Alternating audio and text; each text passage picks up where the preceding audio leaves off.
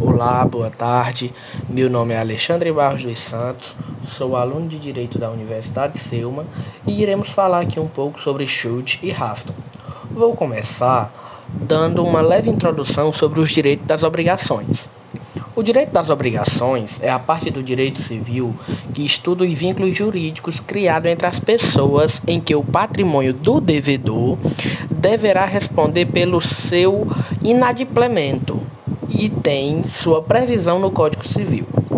Pode-se dizer com bastante certeza que a base do direito obrigacional é uma das mais importantes de todo o direito, em razão da sua repercussão no dia a dia de absolutamente todas as pessoas que vivem em sociedade. Você não consegue pensar em um único dia que uma pessoa não realize um contrato, certo? Lembrando que contrato não é somente aquele escrito no papel, cheio de formalidades entre o contratante e o contratado.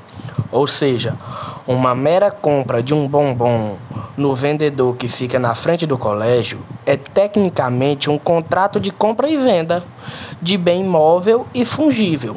Lembrando que os bens fungíveis são aqueles que podem ser substituídos por outros da mesma espécie, qualidade e quantidade. Por exemplo, o dinheiro são fungíveis, os móveis que podem substituir-se por outros da mesma espécie, qualidade e quantidade.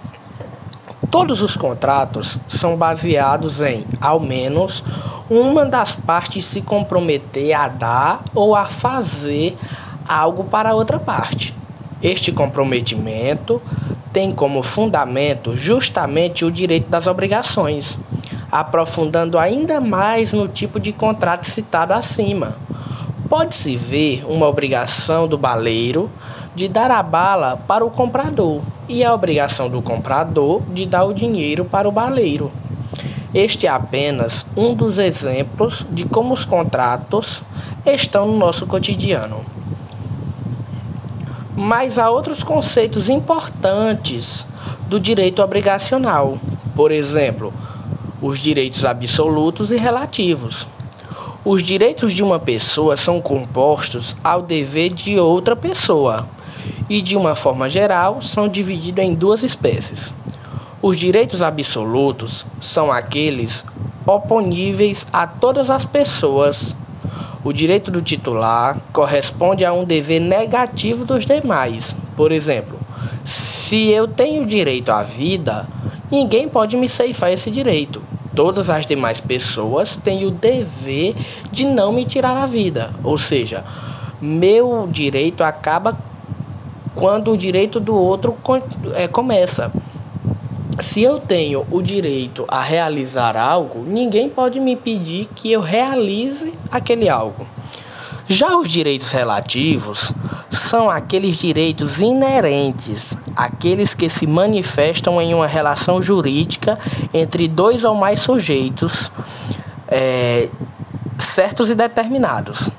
Isso quer dizer que o direito de uma das partes corresponde ao dever de outra parte.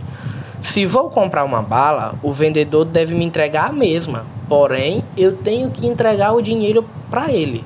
Ou seja, direitos relativos são aqueles em que meu direito gera um dever a outro.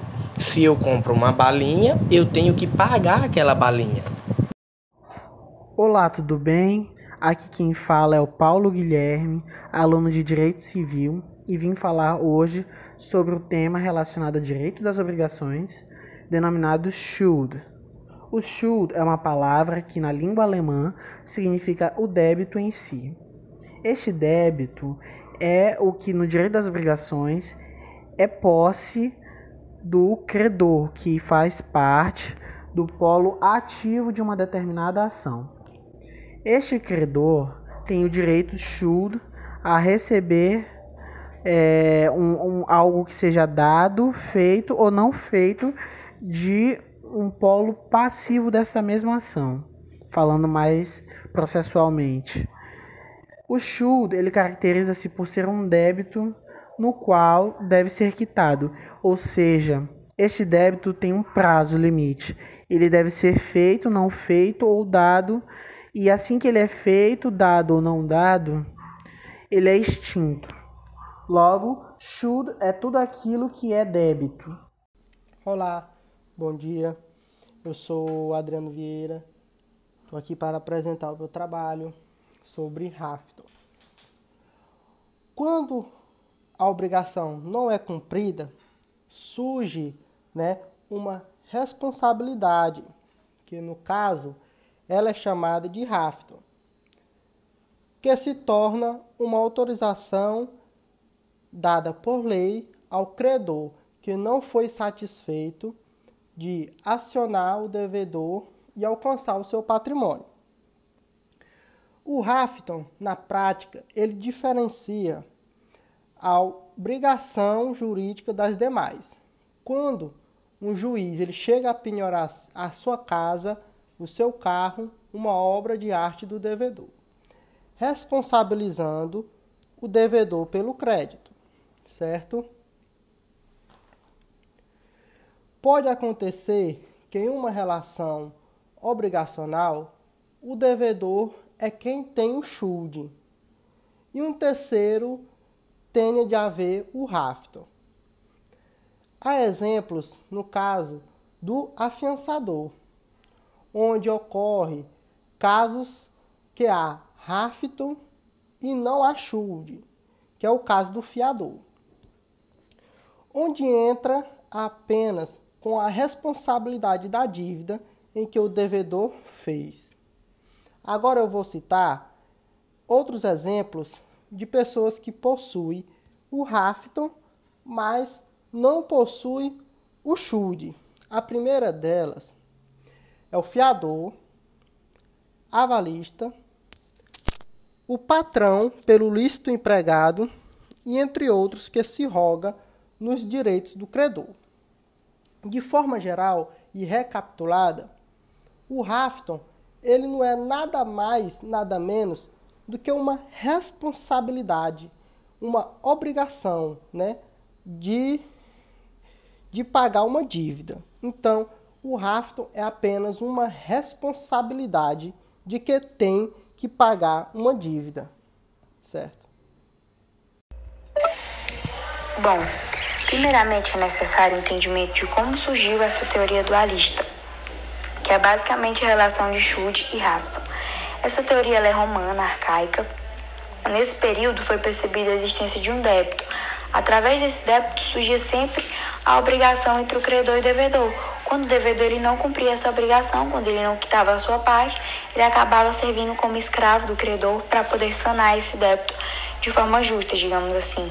E aí, então, nos anos seguintes, um alemão chamado Bojack, ele veio e aprimorou esse pensamento, ele dividiu essa teoria em suas determinadas partes, seus determinados momentos, e existia o primeiro momento, que era o momento da obrigação.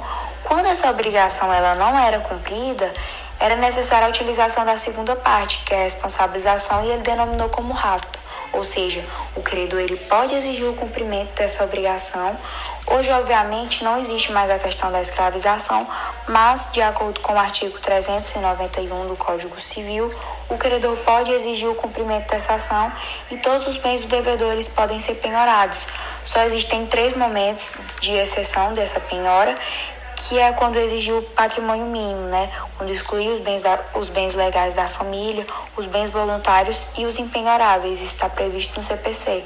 Pela súmula número 486 do STJ, é impenhorável o único bem do casal, ainda que locado a terceiros, cuja renda seja obtida para a subsistência ou moradia da família, e pessoas solteiras também são protegidas pelo bem da família, porém pela súmula número 364 do STJ, bem como separadas e viúvas. Então, a partir dessa teoria que foi aprimorada, nós temos essa estrutura atual de relação obrigacional, onde existe um vínculo jurídico entre o credor e o devedor. Esse vínculo jurídico é o Schultz Rafton e vai ter como objeto a prestação, que pode ser positiva ou negativa, e vai exigir a coercitividade jurídica. Dentro dessa, dessa obrigação, estando incluso nisso, nós temos as modalidades de dar, fazer ou não fazer. E abrindo como se fosse um parêntese, dentro desses critérios de dar, nós temos a modalidade de restituir. Um exemplo dessa modalidade de restituição é o caso de contrato de locação, onde o devedor ele vai estar apenas devolvendo algo ao credor Outro exemplo que pode ser colocado dentro dessa modalidade é a questão do artigo 1233, quando você achar algo alheio, você tem a obrigação de devolver esse bem ao dono legítimo. Ou seja, você não vai estar tá sanando nenhuma dívida, você vai estar tá apenas restituindo algo a alguém. E dentro dessas obrigações, nós podemos citar N exemplos, mas podemos citar um bem básico para que ocorra o determinado entendimento. Nesse, nesse caso de Schuld e nessa relação, que é a questão de um débito feito por um contrato. Exemplo, Vitor vende um celular para Gabriele. Vitor é o credor da relação, Gabriele é o devedor.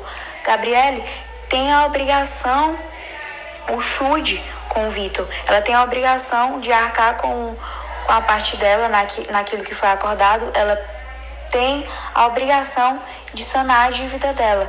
Já o Vitor, ele tem o Rafton. Caso ela não cumpra com aquilo que foi acordado de forma natural, ele vai exigir dela a, é, o cumprimento daquela ação. Mesmo que seja algo forçado ou não, o Rafton está aí para isso para exigir do devedor que ele cumpra a sua parte naquilo que foi acordado. Dentro dessa teoria dualista, o Schud e o Rafton, eles vão ter as suas fontes. As fontes do Schud são os negócios jurídicos, é, advém do dever legal, do dano ou enriquecimento sem causa, e o Rafton é basicamente o ordenamento jurídico, né? Quando o devedor ele não cumprir o débito, o ordenamento jurídico vem lá, diante da proteção do autor, e vai atingir os bens do inadimplente pela via processual e coercitivamente vai obter dele tudo que deixar de cumprir. O credor ele pode buscar os bens presentes e os futuros do devedor, mas também é admitido que ele busque os bens passados, no caso de fraude contra credores. Um ponto que deve ser colocado e bem lembrado é que a prestação, dentro dessa prestação, que é o objeto que vai movimentar toda essa relação, ela pode ser direta e indireta. Ela vai ser direta quando é realizada pelo próprio devedor e a realização ela vai ser de acordo com o que foi prometido, indireta quando a prestação ela for realizada tal como fora prometida ao credor. Nós vamos ter também as ações mediata e imediata. A ação imediata é basicamente aquela que já nasce com a lei e a imediata você vai adquirir a obrigação através de um ato. E é basicamente isso. Nós temos, é, dentro dessas exceções, nós temos pontos que devem ser colocados, coisas que devem ser lembradas, pequenas partes que têm que ser anotadas e, e vistas, porque senão elas podem confundir, mas é basicamente isso a relação do Shude com o Rafton. Você tem a obrigação através do Shude, mas o Rafton tá aí para te forçar a cumprir a, com a sua obrigação, caso você não, não haja de forma natural com o que foi acordado. Temos um ponto também que deve ser lembrado, não existe a questão do Rafton nesse ponto, mas ele tem que ser colocado, que é o caso das obrigações naturais, que vão surgir com as dívidas prescritas ou dívidas de jogos. Existem as dívidas, mas não vai existir a questão do Rafton, como já foi citado. Não vai, você não pode exigir da, da pessoa, do devedor, que ele cumpra com a parte dele naquilo, ele não, não é obrigado a pagar. Mas é, é, é basicamente isso, essa relação do chute do Rafton, obrigação e responsabilidade e caso não, você não age de forma natural, com, com obrigação natural, você não cumpra com a sua parte, o Rafton vem e lhe obriga a pagar. Bem, nós falamos um pouco sobre should and Rafton. Retomando um pouco do raciocínio, should é o débito em si, ou seja, ele é a dívida, ele é o crédito. E o Rafton Rafton vem a ser a responsabilização sobre quem recairá esse should. Estes, porém, são fatores e elementos cruciais no direito das obrigações. Podemos também destacar que outros elementos essenciais da obrigação é a natureza transitória. A natureza transitória é uma obrigação que nasce para morrer, simplesmente. Ou seja, ela segue um ciclo. Ela é iniciada, ela é cumprida, ela se finaliza. Ou seja, o cumprimento de uma obrigação elimina ela, como se fosse algo consumível. Ao exemplo de uma gasolina que entra no carro, após ela cumprir a sua função, ela se esvai, é um combustível. E muito diferente do direito real, que você pode sempre usar, o direito real gera efeitos para terceiro no sentido erga omnes. Também podemos destacar o direito pessoal. Só gera efeito interpartes, não gera para terceiros. Deve-se também afirmar sobre o direito real. O direito real gera efeito erga omnes. Um exemplo pode ser o seguinte: se eu sou dono de uma casa, o mundo inteiro tem que respeitar isso, ou seja, sem ameaças, ou seja, essa casa é minha e ponto final. O mundo inteiro tem que respeitar este direito que é meu e cabe somente a mim administrá-lo. Há um direito pessoal com eficácia de direito real. É o chamado direito pessoal com eficácia real. Um exemplo pode ser dado ao seguinte: aluguei a casa a uma inquilina. O contrato, com uma cláusula de vigência, caso o imóvel seja alienado, este será mantido, mas o registro no cartório, chamado CRI. O novo comprador adquire o imóvel. Logo, o direito pessoal de morar na casa, que é uma obrigação, adquire efeitos reais ou seja, o direito pessoal que é qualificado, saindo da regra de que só se afetam as partes. Também podemos destacar a diferença entre o dever de consciência. O dever de consciência nada mais é que você saber que sua obrigação é essa e que seu crédito é tal. E nós podemos também destacar as classificações das obrigações são as pessoais, as reais, as obrigações simples. Falando das pessoais, elas são relações entre pessoas, ou seja, necessita de uma, duas ou mais partes. A partir de duas é considerado relação entre pessoas. Pessoas determinadas, ou seja, pessoas destacadas como as cabíveis desta ação desse direito material. Uma prestação específica, uma relação débito-crédito, ou seja, deve haver um credor e um devedor, necessariamente. E ela se extingue pela inércia.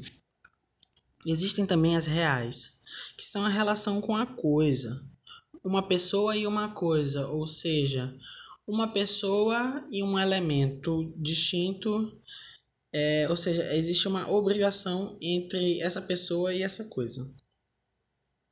Ela também é erga omnes e também apresenta imposição de abstenção, não se extingue. Falando também das obrigações simples, que são as pautadas no seguinte: devedor, objeto, credor. Um bom exemplo é o dinheiro, que o dinheiro deve ser pago em gênero, quantidade e qualidade, pois este é coisa incerta para fins legais. O direito é caracterizado como bem fugível, ou seja, é um bem que aceita substituição baseado naquilo que já falamos: gênero, quantidade e qualidade. Ou seja, você pode me dever 100 sacas de arroz do tipo A, é algo incerto. Esse arroz tipo A, logicamente, não será o mesmo arroz tipo A que lhe vendi lhe emprestei ou lhe dei. Agora, um caso de coisa incerta seria um carro popular. Ou seja, você comprou o meu carro, um, vamos supor, um modelo X, cor tal, ano tal e chassi X é algo destacado, algo individualizado. E vale também destacar como observação que o perecimento de coisa certa, sem culpa do devedor, extingue a obrigação. Logicamente, deve-se acreditar que, se eu devo um carro X e algo de natureza aconteceu em cima dele, a obrigação foi extinta. Logo mais, Eu e a equipe de podcast civil agradecemos sua atenção. Foram nós, Paulo Guilherme do Traújo Souza. Bem, nós falamos um pouco sobre should and Hafton. Retomando um pouco do raciocínio, should é o débito em si, ou seja, ele é a dívida, ele é o crédito. E o Hafton o Hafton vem a ser a responsabilização sobre quem recairá esse should. Estes, porém, são fatores e elementos cruciais no direito das obrigações. Podemos também destacar que outros elementos essenciais da obrigação é a natureza transitória. A natureza transitória é uma obrigação que nasce para morrer, simplesmente. Ou seja, ela segue um ciclo. Ela é iniciada, ela é cumprida, ela se finaliza. Ou seja, o cumprimento de uma obrigação elimina ela, como se fosse algo consumível. Ao exemplo de uma gasolina que entra no carro, após ela cumprir a sua função, ela se esvai, é um combustível. E muito diferente do direito real, que você pode sempre usar, o direito real gera efeitos para terceiro no sentido erga omnes. Também podemos destacar o direito pessoal. Só gera efeito interpartes, não gera para terceiros. Deve-se também afirmar sobre o direito real. O direito real gera efeito erga omnes. Um exemplo pode ser o seguinte: se eu sou dono de uma casa, o mundo inteiro tem que respeitar isso, ou seja, sem ameaças, ou seja, essa casa é minha e ponto final. O mundo inteiro tem que respeitar este direito que é meu e cabe somente a mim administrá-lo. Há um direito pessoal com eficácia de direito real é o chamado direito pessoal com eficácia real. Um exemplo pode ser dado ao seguinte: aluguei a casa a uma inquilina. O contrato, com uma cláusula de vigência, caso o imóvel seja alienado, este será mantido, mas o registro no cartório, chamado CRI. O novo comprador adquire o imóvel, Logo, o direito pessoal de morar na casa, que é uma obrigação, adquire efeitos reais. Ou seja, o direito pessoal que é qualificado, saindo da regra de que só se afetam as partes. Também podemos destacar a diferença entre o dever de consciência o dever de consciência nada mais é que você saber que sua obrigação é essa e que seu crédito é tal. E nós podemos também destacar as classificações das obrigações. São as pessoais, as reais, as obrigações simples. Falando das pessoais, elas são relações entre pessoas, ou seja, necessita de uma, duas ou mais partes a partir de duas é considerado relação entre pessoas. Pessoas determinadas, ou seja, pessoas destacadas como as cabíveis desta ação desse direito material. Uma prestação específica. Uma relação débito-crédito, ou seja, deve haver um credor e um devedor, necessariamente e ela se extingue pela inércia. Existem também as reais, que são a relação com a coisa, uma pessoa e uma coisa, ou seja, uma pessoa e um elemento distinto, é, ou seja, existe uma obrigação entre essa pessoa e essa coisa. Ela também é erga omnes e também apresenta imposição de abstenção, não se extingue. Falando também das obrigações simples, que são as pautadas no seguinte: devedor, objeto, credor. Um bom exemplo é o dinheiro, que o dinheiro deve ser pago em gênero, quantidade e qualidade, pois este é coisa incerta para fins legais. O direito é caracterizado como bem fugível, ou seja, é um bem que aceita substituição baseado naquilo que já falamos: gênero, quantidade e qualidade. Ou seja, você pode me dever 100 sacas de arroz do tipo A, é algo incerto. Esse arroz tipo A, logicamente, não será o mesmo arroz tipo A que lhe vendi ou lhe emprestei ou lhe dei. Agora, um caso de coisa incerta seria um carro popular. Ou seja, você comprou o meu carro, um, vamos supor, um modelo X, cor tal, ano tal e chassi X. É algo destacado, algo individualizado. E vale também destacar como observação que o perecimento de coisa certa, sem culpa do devedor, extingue a obrigação. Logicamente, deve-se acreditar que, se eu devo um carro X e algo de natureza aconteceu em cima dele, a obrigação foi extinta. Logo mais, eu e a equipe de podcast civil agradecemos sua atenção. Foram nós, Paulo Guilherme Dutraújo Souza, Alexandre Barros dos Santos, Nicole Maria Arruda Silveira, Adriano Vieira dos Santos. Muito obrigado até aqui pela sua participação. Alexandre Barros dos Santos, Nicole Maria Arruda Silveira, Adriano Vieira dos Santos. Muito obrigado até aqui pela sua participação.